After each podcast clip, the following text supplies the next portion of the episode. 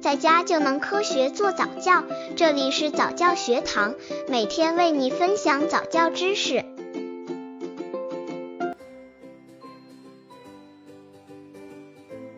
宝宝总是不爱站立，是什么原因？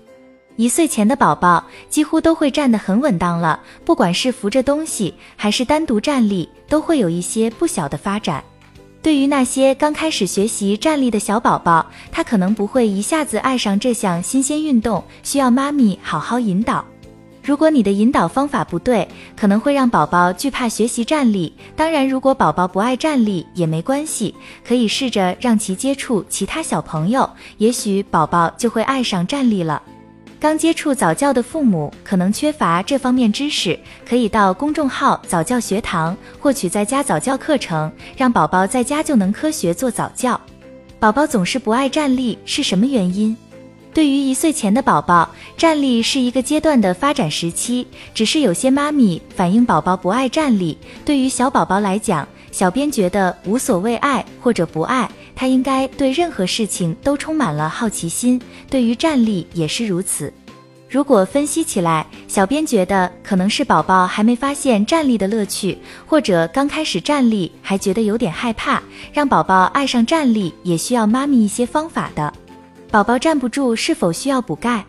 宝宝一般十个月后开始站立，一岁左右走路。宝宝刚开始走路时会出现踮脚走路、站立不稳症状，一般不需要特别担心的。当然，也有宝宝长时间走路不稳、腿脚无力，多数是腿部骨骼中缺钙引起的。建议您继续观察。如果宝宝有腿脚无力、站立不稳症状，妈妈如何帮助宝宝学习站立？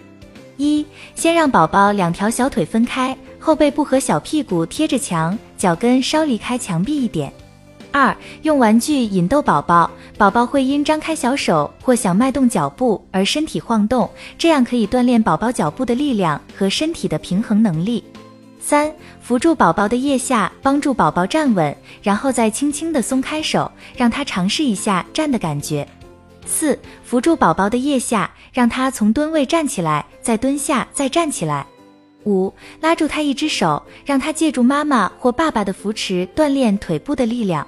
六，扶着栏杆站立，如果宝宝能够稍稍站立，要及时给予鼓励和表扬。七，宝宝站不稳时，要赶快扶住他，以免他以后因为害怕而不愿继续训练。八，不要让他站立太长时间，以免宝宝因为身体疲劳而失去对学站的兴趣。